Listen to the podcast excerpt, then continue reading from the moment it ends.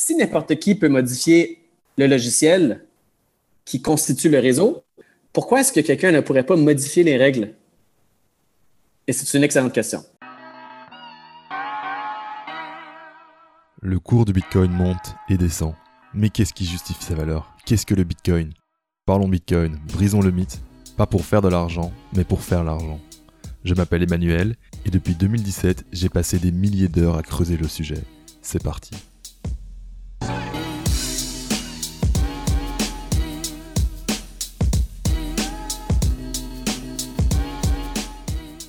Bonjour à toi et bienvenue dans la deuxième partie de Bitcoin Trinité. Deuxième partie où on va progressivement comprendre la symbiose en trois parts qui permet à Bitcoin d'exister. En effet, il existe trois catégories de participants au réseau. Les utilisateurs, les mineurs et les développeurs travaillent de concert pour permettre au réseau d'exister. Dans cet épisode, on va comprendre comment ces acteurs peuvent modifier les règles du protocole, on verra que plusieurs scénarios plus ou moins conflictuels peuvent prendre place. On va parler de comment ces conflits prennent place et comment ils peuvent se résoudre. Lorsqu'il y a conflit, le réseau se fracture. Lorsqu'il y a consensus, il faut trouver un moyen de partager l'information alors qu'on n'a pas de point central. Il s'agit d'un jeu de coordination de grande échelle qui nous enseigne collectivement comment mieux nous organiser. Cet épisode est essentiel pour comprendre que la règle fondamentale des 21 millions de Bitcoin n'est pas prête de changer pour des raisons très pratiques. Le prochain épisode, le dernier morceau du triptyque, nous racontera la guerre civile qui a pris place en 2017 lorsque la symbiose a été mise en péril. En effet, la symbiose a été mise à l'épreuve lorsque des visions différentes de ce qui était important pour Bitcoin sont apparues entre les acteurs. Bonne écoute, stack des sats Reste humble, c'est parti.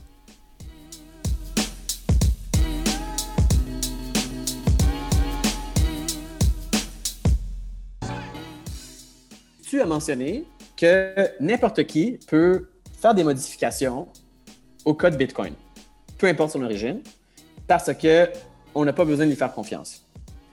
Et j'ai également mentionné qu'il y avait un certain ensemble de règles que les participants du réseau accepte de suivre. Quand tu télécharges le logiciel Bitcoin, il vient avec un ensemble de règles. Quand tu utilises Bitcoin, peu importe si tu es d'accord avec les règles ou non, je veux dire, le logiciel du réseau va enforcer les règles. Donc, euh, si tu essaies, par exemple, de créer une transaction à partir d'argent que tu n'as pas, qui va évidemment à l'encontre des règles du protocole Bitcoin, ton logiciel, il va juste pas répondre. Là. ça va bugger. Là. Il va rien se passer. Là. Tu, peux crier à ton ordinateur et dire Donne-moi de l'argent. Il n'y a rien qui va se passer, même, même si tu essayes. Il y a certaines règles. Donc, si n'importe qui peut modifier le logiciel qui constitue le réseau, pourquoi est-ce que quelqu'un ne pourrait pas modifier les règles? Et c'est une excellente question. Right? Et c'est la question auquel on va répondre. OK. donc, ça, ça, ça c'est une immense question. C'est la question à 21 millions de Bitcoin, on va dire. Bitcoin n'est pas un réseau sans règles. Ce n'est pas un réseau qui est 100% chaotique et anarchique parce que tout le monde fait ce qu'il veut. Parce que de toute évidence, si on veut être capable de transiger ensemble, il faut qu'on s'entende sur certains trucs. Par exemple, historiquement, on s'est entendu sur la dénomination des monnaies bon, ben ça, c'est 1 dollar, ça, c'est 5 dollars, ça, c'est 20 dollars. Euh, un, louis d'or, ça vaut tant. Euh, un il, y a, il y a plein de règles sur lesquelles il faut qu'on s'entende. Sinon, on ne peut pas inventer des règles à chaque fois qu'on fait une transaction. Donc, ce n'est pas complètement chaotique. Il y a un, système de gouvernance. Et le système de gouvernance dans Bitcoin est un système de gouvernance émergent. Donc, c'est quoi les enjeux de gouvernance qu'on a dans Bitcoin? C'est, ben, premièrement, L'objectif principal de Bitcoin, c'est que tous les participants du réseau s'entendent sur une version de l'historique des transactions du réseau. C'est-à-dire que, par exemple, moi, j'ai un Bitcoin dans mon wallet, je t'envoie 0.5 Bitcoin, et après, tu envoies 0.2 Bitcoin à un ami. Donc, j'avais 1, maintenant j'ai 0.5. Tu avais 0.5, maintenant tu as 0.3 et l'autre 0.2 il y a juste une version des faits sur laquelle on s'entend. On ne veut pas que je puisse dire par la suite, non, finalement, je n'avais pas envoyé 0.5 à Emmanuel, je l'avais gardé. Emmanuel dit non, c'est pas vrai, moi j'avais 0.5, Francis me l'a envoyé, puis là, il y a une dispute entre nous deux. Euh, on n'est pas d'accord sur euh, qui a combien d'argent et l'argent a été envoyé à quel moment. Donc, ça, c'est le challenge principal qu'on essaie de résoudre, c'est qu'il y a juste une seule version des faits, une seule source de vérité. Voici les transactions qui ont eu lieu, voici les montants qui ont été transigés, voici dans quel ordre ils ont été transigés, et en date de ce moment, voici la balance en Bitcoin de tous les participants du réseau. Donc, ça, c'est le mécanisme de Bitcoin qui est 100% transparent, que tout le monde est au courant des transactions de tout le monde et qu'on se met tous d'accord sur l'ordre chronologique des transactions. C'est la méthode par laquelle Satoshi a résolu le problème que réglaient les, institutions financières centralisées, les gouvernements. Donc, afin d'avoir un réseau décentralisé, il faut qu'on s'entende chacun des participants sur l'ordre chronologique des transactions et leur montant. Donc, ça, c'est évidemment un, problème de gouvernance assez euh, difficile à résoudre parce que chaque personne a tout intérêt à mentir. Quand j'achète quelque chose, j'aimerais bien pouvoir obtenir ce que j'ai payé sans devoir payer. Et deux, bon, comment on règle ça? À travers le protocole Bitcoin. Donc, comment on s'entend sur les règles du protocole? Bien, une méthode, ça serait de jamais les changer. OK? comment est-ce qu'on pourrait s'entendre sur les règles du protocole? Ça coupe un petit peu, donc je reprends ce qui a été dit. Euh, la question à laquelle on veut répondre, c'est pourquoi on ne peut pas modifier les règles? Et on commence par répondre à cette question en disant l'objectif, c'est de s'entendre sur une version de l'histoire. Et donc là, Francis vous a expliqué que s'il y a un cheminement de paiement, il faut qu'il soit unique pour que chaque personne qui a des bitcoins soit certain qu'il n'y aura pas de changement.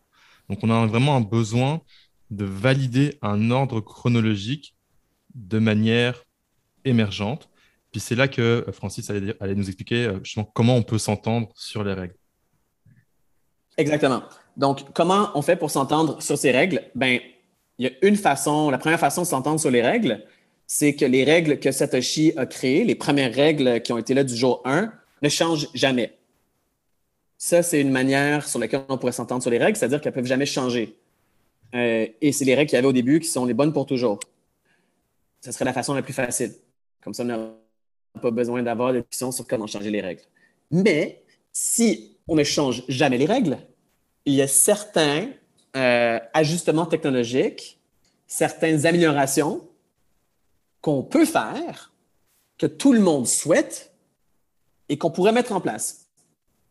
Par exemple, proposer un changement qui rend Bitcoin efficace au niveau des ressources technologiques que ton ordinateur utilise. Par exemple, euh, faire des paiements de manière euh, un peu plus efficace. Ben, il faut que tout le monde s'entende de un et il faut qu'on active ce changement. De la même manière, si quelqu'un veut faire un changement que les gens ne souhaitent pas, par exemple, je veux doubler le nombre de bitcoins, il y a quelqu'un, par exemple, qui dit je veux qu'on passe de 21 millions à 42 millions de bitcoins, il faut qu'il y ait un mécanisme pour que les participants refusent ce changement. Et les changements ont lieu avec un consensus à 100% ou rien. Donc, dans Bitcoin, 100% des participants du réseau sont d'accord au changement. Donc, tu ne peux pas avoir genre 95% des participants du réseau qui s'entendent sur un changement et euh, on va voter pour, ou 51% des gens qui sont pour et on va voter pour et on va faire un changement. Ça ne marche pas comme ça. 100% des utilisateurs doivent être d'accord ou sinon, ils vont simplement s'exclure du réseau. Donc, le mécanisme par lequel on s'entend là-dessus, c'est le mécanisme de Bitcoin Core, c'est le mécanisme d'upgrade sur lequel on va euh, parler aujourd'hui. Et tout simplement, dans le fond, je vais donner un exemple là-dessus si, par exemple, on, a mentionné un set de règles qui est que à chaque 10 minutes, il y a des bitcoins qui sont créés. Et le nombre de bitcoins qui est créé à chaque 10 minutes diminue de moitié. Donc, en 2009, quand Bitcoin a été lancé, il y avait 50 bitcoins qui étaient créés à chaque 10 minutes. En 2013, le nombre de bitcoins euh, créés à chaque 10 minutes a diminué de 2. Là, on est rendu à 6,25. Mais qu'est-ce qui arrive s'il y a quelqu'un, par exemple, qui refuse d'accepter que le nombre de bitcoins créés à chaque 10 minutes a diminué? Ben, il va simplement modifier son propre logiciel Bitcoin pour changer les règles dans son logiciel Bitcoin. Maintenant, il y en a 99 qui acceptent les règles. On va dire 90 qui acceptent les règles et il y en a 10 qui n'acceptent pas les règles. Il y a 10 personnes qui disent non, finalement, ce n'était pas une bonne idée de, de, limiter le nombre à 21 millions. En fait, on aimerait que ça soit plutôt 42 millions, ça fait plus de sens.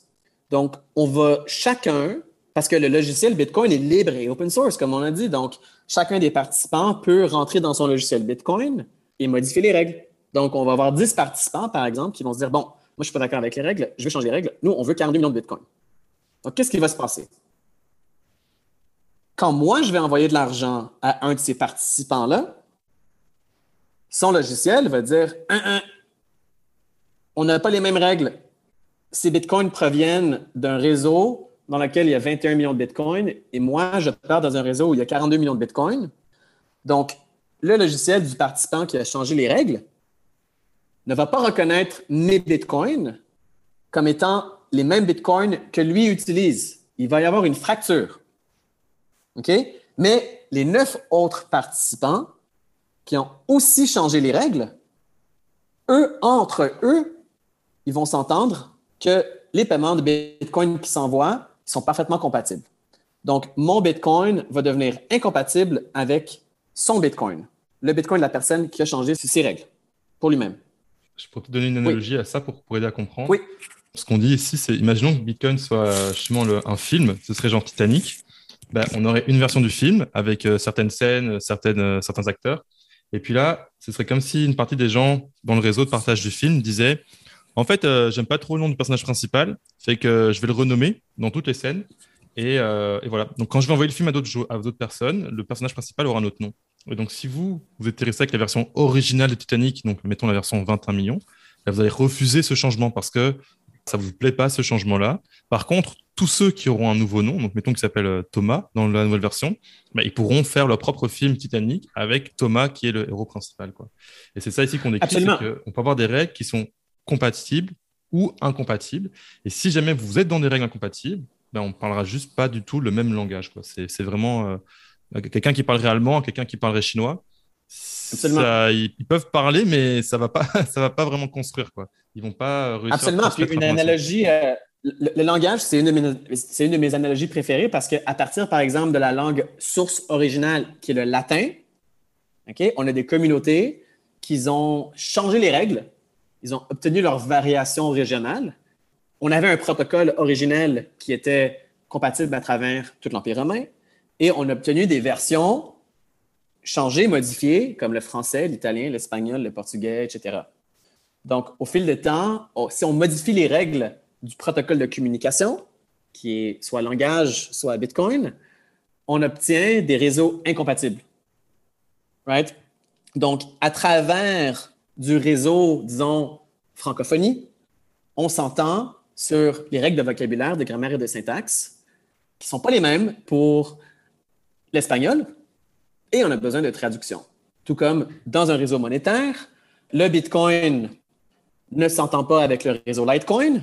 Donc, Litecoin, c'est un des premiers, on va dire, euh, une des premières branches. C'est séparé de Bitcoin. Like dit tout simplement, euh, à la place de faire des bitcoins à chaque 10 minutes, on va les faire à chaque 2,5 minutes. Il voulait créer de l'argent plus rapidement, le réseau Litecoin, le créateur du réseau Litecoin. Donc, il a copié Bitcoin, il a copié les règles du réseau Bitcoin, il a changé la règle d'émission de la monnaie pour la rendre plus rapide, à chaque 2,5 minutes à la place de chaque 10 minutes. Et il a créé un autre réseau, tout simplement. Donc, il n'y a pas eu de vote dans Bitcoin pour dire Hey, est-ce qu'on ne devrait pas changer le réseau Bitcoin pour le rendre plus rapide? Non, ça ne marche pas comme ça. Il y a des participants qui se sont dit Nous, on veut changer nos règles. Ils ont changé les règles. Ils sont devenus incompatibles avec notre réseau. Si j'envoie un Bitcoin à un, wallet, un porte-monnaie, un logiciel Litecoin, il ne va juste pas du tout reconnaître ma monnaie comme étant sa monnaie. Ça va juste être incompatible. Et vice-versa. Donc, on est 100% en accord avec les règles. Et si on est en désaccord avec les règles, on crée notre propre réseau. Mais c'est une très mauvaise idée de créer son propre réseau. C'est pour ça que personne ne le fait. Et c'est pour ça que tout le monde s'entend sur les règles. Même s'il y a un aspect des règles qui ne nous plaît pas, se soumettre à ces règles est quand même une meilleure proposition pour nous que de faire nos propres règles. Je vais donner un exemple avec, encore avec le langage. Il y a des gens qui se sont dit, bon, on va créer une nouvelle langue qui s'appelle l'espéranto. Et euh, les règles sont euh, beaucoup plus simples euh, que le français. le langage est beaucoup plus sophistiqué que l'espagnol. il est beaucoup plus, disons, la syntaxe est meilleure que l'anglais, la grammaire est meilleure que l'allemand. C'est un, nouveau réseau linguistique qui regroupe les meilleurs de, de chacun des autres réseaux. Mais il n'y a personne qui a appris l'espéranto parce que changer d'un réseau à l'autre, c'est pas gratuit. Là. Ça a énormément de coûts.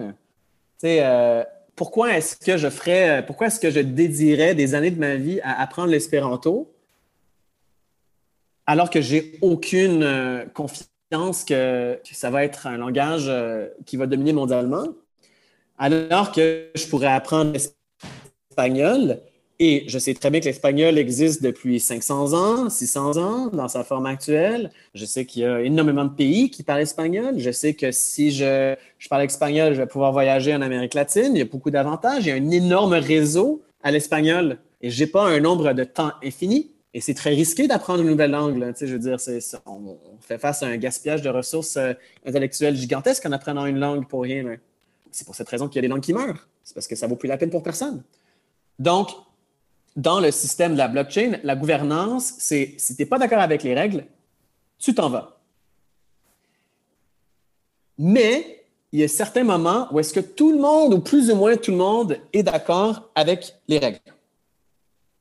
Et là, c'est un jeu de coordination qui est très, très, très complexe.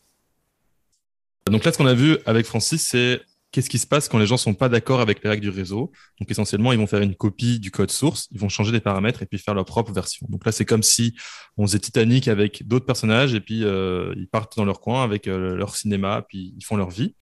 Et puis là, euh, ce sur quoi on s'apprête à aller, c'est vers qu'est-ce qui se passe quand tout le monde est d'accord. Et si on prend l'exemple de la linguistique, ce serait un scénario où on aurait inventé un, un nouveau mot d'argot, puis tout le monde trouve ça super chouette, puis euh, ça se diffuse dans le réseau. On a envie que ce soit la, ça fait partie... on a envie que ça fasse partie du vocabulaire. Donc ça, c'est ce qu'on va explorer. Mais avant ça, j'aimerais souligner le point du, du coût du changement, parce que souvent on me pose la question, on me dit, ouais, mais euh, est-ce qu'il risque pas d'y avoir un Bitcoin 2 euh, qui serait avec des meilleures règles, patati patata? Et là, c'est là qu'il faut comprendre cette réponse, c'est que si un nouveau réseau Bitcoin apparaissait, il serait comme l'espéranto, c'est-à-dire qu'il ne serait pas prouvé, il n'aurait pas une communauté d'usagers et il devrait faire ses preuves. Et pour changer vers ce nouveau Bitcoin 2, ben, il y aurait un large coût de changement, un petit peu comme si vous aviez le choix entre apprendre l'espagnol ou apprendre l'espéranto. Ben, vous allez prendre l'espagnol parce qu'il y a des gens qui parlent l'espagnol en fait. Donc c'est ça qui fait que Bitcoin est premier et que, à mon sens, un Bitcoin 2 euh, n'a pas de, sens ou de possibilité d'émerger dans, l'environnement qu'on a. Quoi. Absolument. Et, et, contrairement au langage, quand tu changes de réseau monétaire, tu mets ta vie en jeu. C'est une question de vie ou de mort. Contrairement au fait de changer de Facebook à LinkedIn et Twitter, c'est pas vraiment très grave. Tu peux changer de Facebook, LinkedIn et Twitter, tu passes un peu de temps à te refaire un réseau, c'est pas trop la fin du monde. Le langage, oui, c'est chiant, ça va prendre deux ans à apprendre un nouveau, un nouveau langage, mais les gens, ils font ça tout le temps. ça arrive d'apprendre un nouveau langage. Le coût d'apprendre un nouveau langage est élevé. Et c'est risqué parce que tu risques de perdre ton temps. Mais quand tu changes de la monnaie A à la monnaie B, et si la monnaie B ne fonctionne pas, c'est toutes tes économies là, qui viennent de disparaître. Tu comprends? Hein? Tu ne peux plus manger. Tu ne peux plus payer ton loyer. Tu ne peux plus envoyer tes enfants à l'école. Tu es dans la merde. Là. Tu, vas mourir de faim éventuellement. Si tu pousses l'argument à la logique extrême, tu vas mourir.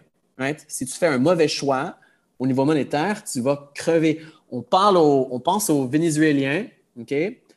Ceux qui ont décidé de rester sur le réseau monétaire du peso vénézuélien il y a 10 ans, versus ceux qui ont fait le changement au réseau monétaire du dollar US. Ceux qui sont restés sur le réseau vénézuélien, il y en a beaucoup qui sont morts à cause de ce choix. Donc, c'est un choix qui est extrêmement important. Ce n'est pas un choix trivial qui se fait là, là. Fait que là, pourquoi est-ce que le Bitcoin a de la valeur? Ben, pour monsieur, madame, tout le monde, c'est parce que tu es capable de payer ton épicerie avec. Tu es capable de payer ton loyer avec. Tu es capable de rentrer dans l'autobus avec ton argent. Il y a des gens qui vont l'accepter comme forme de paiement ou du moins, tu as une grande confiance qu'éventuellement, les gens vont l'accepter comme méthode de paiement. OK? Donc, pourquoi est-ce que tu as confiance que les gens vont accepter comme méthode de paiement? Bien, parce qu'il y a un grand effet réseau, parce qu'il y a plusieurs millions de personnes qui l'utilisent, parce qu'il y a, une infrastructure technologique gigantesque, parce qu'il y a une marque de commerce, Bitcoin, phénoménale, parce que c'est déjà implanté dans des systèmes un peu partout dans le monde, parce que c'est déjà, c'est comme la lingua franca, c'est l'anglais. Bitcoin, c'est comme l'anglais. OK? C'est déjà bien installé si toi, tu veux être expérimental et dire, bon, mais je vais essayer d'aller vers un nouveau crypto-monnaie, le Bitcoin 2.7, le nouveau crypto-monnaie qui est sorti aujourd'hui, tu mets tout ton argent là-dedans, c'est quoi ton risque? Ben, ton risque, c'est que les gens ne te suivent pas dans ta nouvelle aventure. Ils vont rester sur le réseau Bitcoin.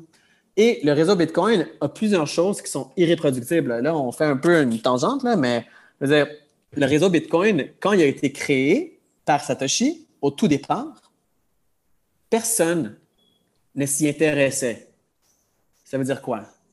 Personne ne s'intéressait à l'attaquer. Quand Bitcoin a été créé, Satoshi l'a créé et le, premier réseau au tout départ était vulnérable.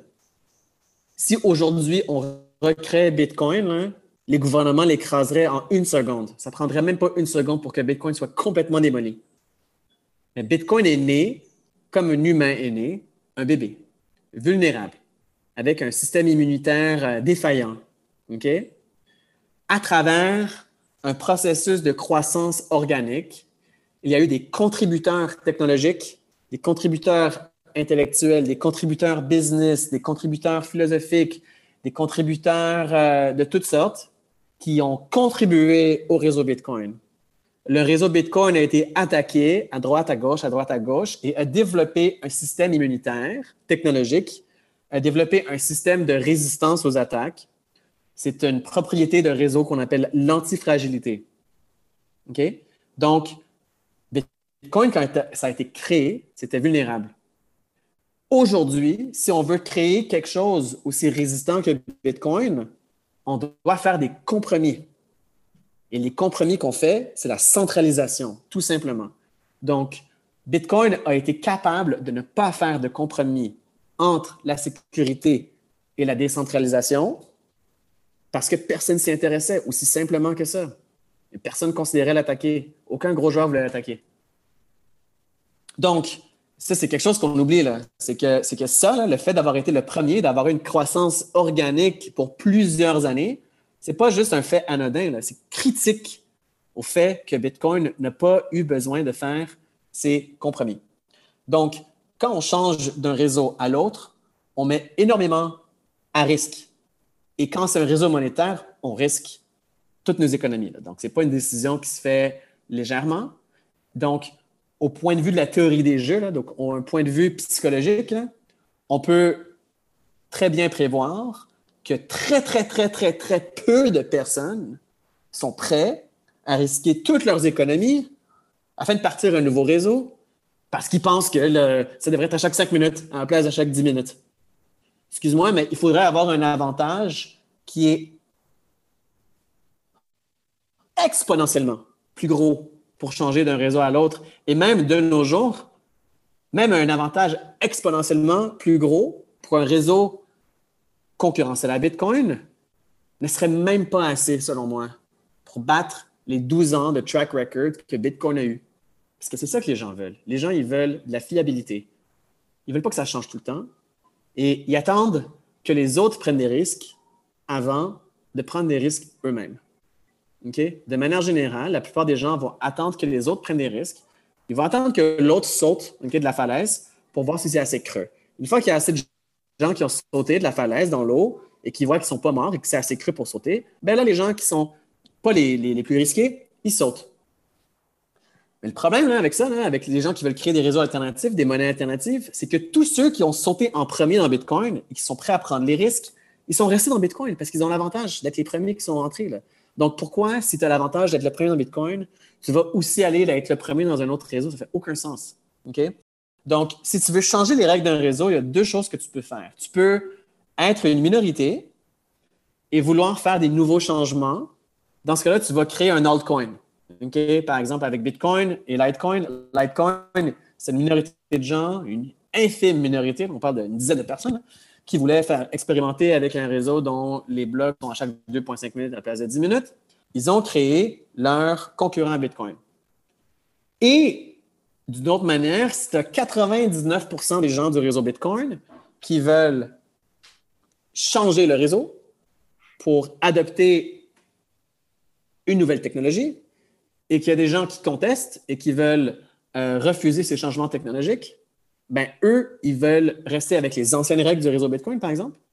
Ben, c'est ça qu'ils vont faire. Ils vont rester sur l'ancienne règle du réseau Bitcoin et eux, ils vont rester avec le Bitcoin, les règles originales et 99% des gens, par exemple, vont euh, continuer sur le réseau Bitcoin 2.0. Donc, jusqu'à maintenant, on n'a pas vraiment eu de changement de réseau ou est-ce qu'il y a des gens qui sont restés avec les anciennes règles? En fait, il n'y en a pas. C'est-à-dire que la version de Bitcoin actuelle est encore compatible avec la version de Bitcoin originale. C'est-à-dire que le Bitcoin que moi j'utilise et que toi, Emmanuel, tu utilises euh, et qui est compatible entre nous est aussi compatible avec celui de Satoshi. Donc, depuis le début de l'histoire de Bitcoin, les règles sont toujours restées compatibles entre elles. Donc, ça, c'est très, très important.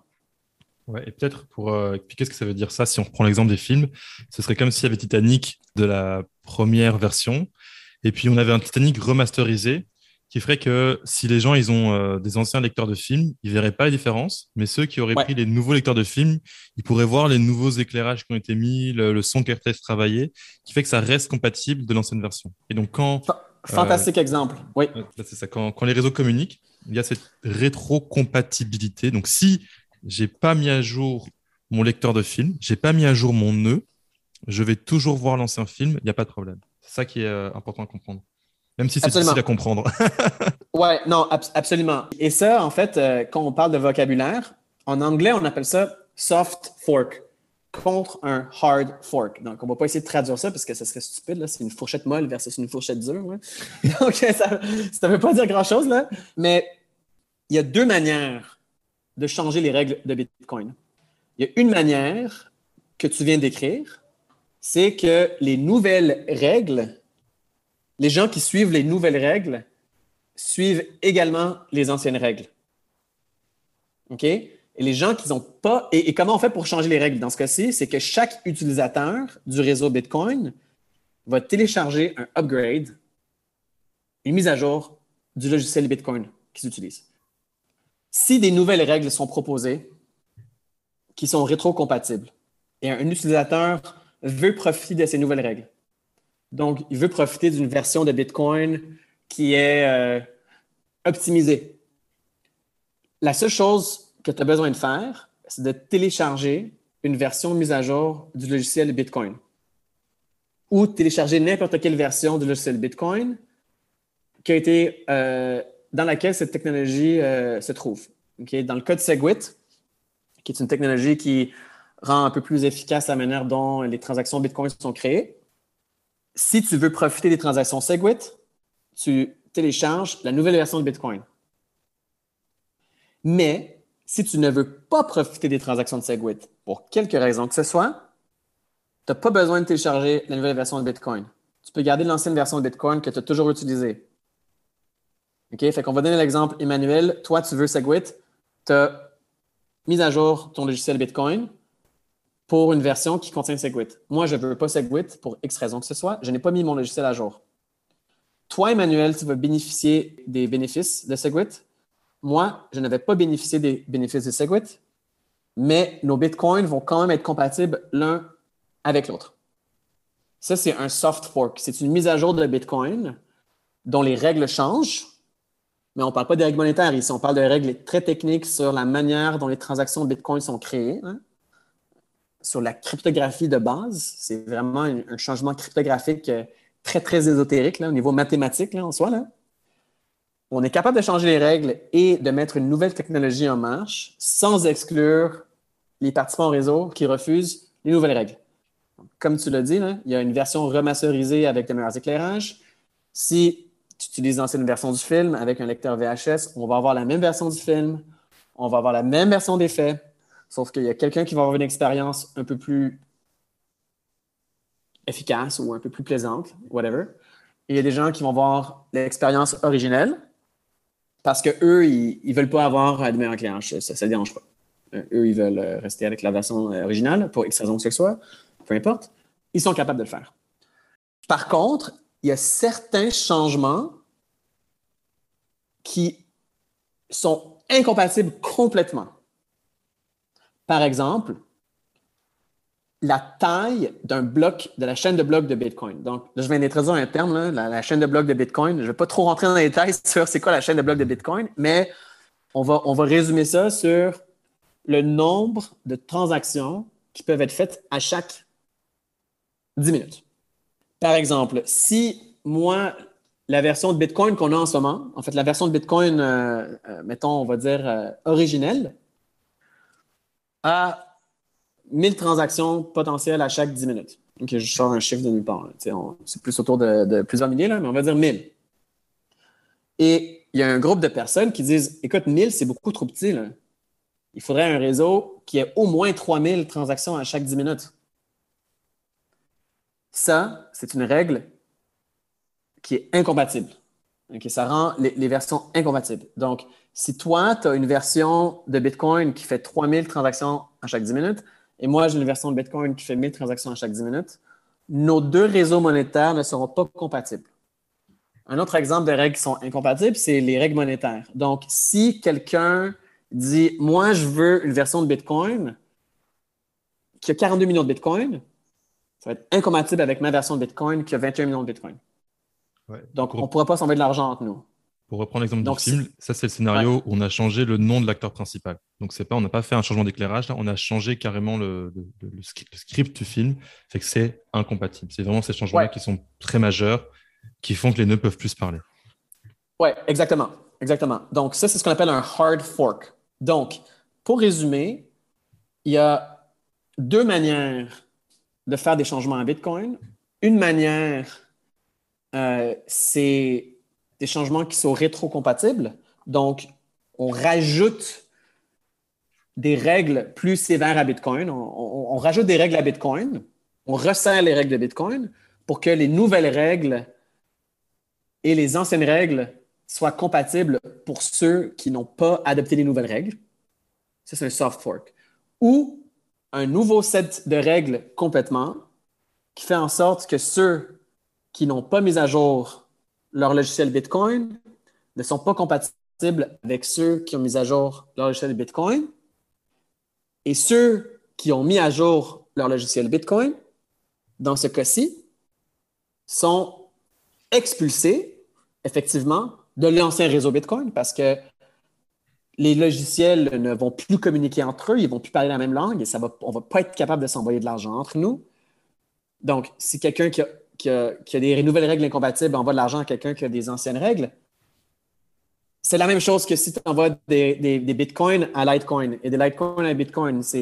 Même s'ils ont la même origine, ils sont complètement incompatibles. Et dans ce cas-ci, ceux qui ont poussé pour des nouvelles règles, sont dans un réseau complètement différent qui n'est pas Bitcoin. Ils peuvent bien dire Ah non, nous, c'est le vrai Bitcoin, mais ce n'est pas le vrai Bitcoin. Parce que si c'était le vrai Bitcoin, ça serait compatible avec les gens qui n'ont pas mis à jour le logiciel. Donc, dans la gouvernance de Bitcoin, le principe principal, c'est que toutes les nouvelles règles doivent être rétrocompatibles avec ceux qui n'ont pas mis leur logiciel à jour. Il faut bien comprendre que ça, ça n'a pas été toujours le cas. Donc, ça, c'est une question d'opinion. Ça, c'est l'opinion qui a, qui a qui a dominé, dans le fond, mais il y a eu une époque où les gens pensaient que ce n'est pas les, les, euh, logiciels rétrocompatibles, ce n'est pas les versions de Bitcoin rétrocompatibles qui sont la version officielle, mais ce serait par exemple euh, la version que les mineurs préfèrent ou la version que les grandes entreprises préfèrent. Comme quoi, si les mineurs de Bitcoin ou les grandes entreprises Bitcoin souhaitent rajouter des règles à Bitcoin ou changer les règles de Bitcoin, ben, ils pourraient le faire. Si, par exemple, c'est 50% des mineurs, ben, ils pourraient changer les règles. Ou si c'est 50% des grandes entreprises qui facilitent les paiements Bitcoin, donc les échanges, les payment processors, ils pourraient changer les règles. Donc ça, ça a déjà été à une certaine époque un courant d'idées, mais qui, bien évidemment, était euh, écrapoutillé par la réalité, c'est-à-dire que les gens valorisent la, la rétrocompatibilité plus que les bénéfices d'un nouveau logiciel, d'une nouvelle version, parce qu'en restant sur le réseau qui a maintenu la rétrocompatibilité, tu t'assures d'être sur les mêmes règles que le plus grand nombre de personnes. Et tu t'assures d'être sur les mêmes règles que le réseau historique qui a déjà accumulé une valeur en infrastructure, en historique, en branding, etc. Donc voilà. Donc, ouais, je pense que tu peut-être faire un petit résumé là. Je vais, tenter un, résumé parce que, alors, je sais que ce que tu viens d'entendre, c'est assez compliqué, mais c'est normal parce que c'est une technologie qui est presque, on va dire, alien, mais qui est en dehors des, cadres mentaux habituels. Donc, je vais essayer de résumer. Donc, ce qu'il faut bien comprendre, c'est que le Bitcoin, c'est des opérateurs, des nœuds, des machines qui exécutent des tâches afin de créer un réseau monétaire différemment du réseau monétaire traditionnel. Ces machines qui travaillent entre elles suivent un protocole qui définit un ensemble de règles. Ensuite, il y a des scénarios où les usagers ont, le désir de modifier le protocole, de modifier les règles pour éventuellement améliorer le système. Quand on arrive dans ce cas de figure, on a vu qu'il y a deux branches qui peuvent être prises. La première, c'est le cas où on va faire des changements de règles qui ne sont pas compatibles avec les autres opérateurs. Ça veut dire que essentiellement, c'est comme si moi j'avais arrêté d'être opérateur dans le réseau et je partais mon réseau complet ailleurs. Puis là, on a vu qu'il y avait un risque à faire ça parce que comme on parle d'un réseau monétaire qui a de la valeur, si je place mon argent dans une monnaie qui va ne pas capter d'usagers, je vais me retrouver à pouvoir échanger avec personne et ma monnaie va être inutile et je vais perdre la valeur de ce que j'avais sur les réseaux principaux. Donc quand je fais un changement qui n'est pas compatible, que je quitte le réseau, je m'expose à un danger. Puis on a vu que l'autre option, c'est d'avoir un changement qui va être compatible. Donc je propose une amélioration du protocole, mais je sais qu'elle ne va pas venir perturber ce qui existe déjà, elle va simplement venir améliorer, puis ceux qui n'ont pas changé vont pouvoir rester dans le réseau. Donc ça, c'est ce qu'on a vu. Et puis là, on a vu que cette option-là, historiquement, a été favorisée, au contraire d'autres options où, par exemple, des mineurs ou des entreprises, pour leur intérêt particulier, diraient j'aimerais que tout le monde change les règles de manière euh, forte, quitte le réseau, qu'on crée un nouveau réseau. Puis on a vu qu'historiquement, ça ça n'a pas marché, parce que comme vient de le dire Francis, finalement, moi, je suis incité à rester dans le réseau ancien, de peur bah, de me retrouver seul dans une situation où je suis sur un nouveau réseau tout bébé, qui n'a pas d'historique, qui a peut-être moins de contributeurs, et je ne sais pas où il va se rendre. Donc ça, c'est vraiment la l'overview générale du système. Donc c'est des opérateurs avec des règles, un protocole qui veulent essayer de changer ça. Et c'est important qu'on ait cette malléabilité pour changer parce qu'on a besoin de faire certaines améliorations techniques. Il serait presque irréaliste d'imaginer que la première version soit parfaite pour des millions d'années. Donc on a besoin d'un peu être capable de venir améliorer ça. Donc c'est là d'où vient toute cette complexité. Et là on est vraiment, je dirais, dans le cœur de comment Bitcoin change. Donc c'est quelque chose qui, en tant qu'usager, franchement, est situé presque à des années-lumière, mais je pense que c'est quelque chose qui est important d'avoir en tête pour comprendre le cœur. Si jamais un jour on est intéressé à aller plus dans les détails, ben c'est là qu'on est. C'est ici que ça se passe. Puis il faut le savoir parce que éventuellement, c'est ça qui va vous donner la confiance que oui, 21 millions, ça peut pas devenir 42 millions. Puis il y a des raisons très pratiques pourquoi. Puis il y a une raison pour laquelle on parle de ça, Emmanuel aussi. C'est pas euh, parce qu'on veut expliquer comment la technologie fonctionne nécessairement. La raison pour laquelle on parle en ce moment, c'est pour dire aux gens pourquoi est-ce que le 21 millions, la règle du 21 millions, ne va jamais être changée? pourquoi est-ce que tu peux faire confiance aux règles du réseau alors que théoriquement, n'importe qui pourrait les modifier?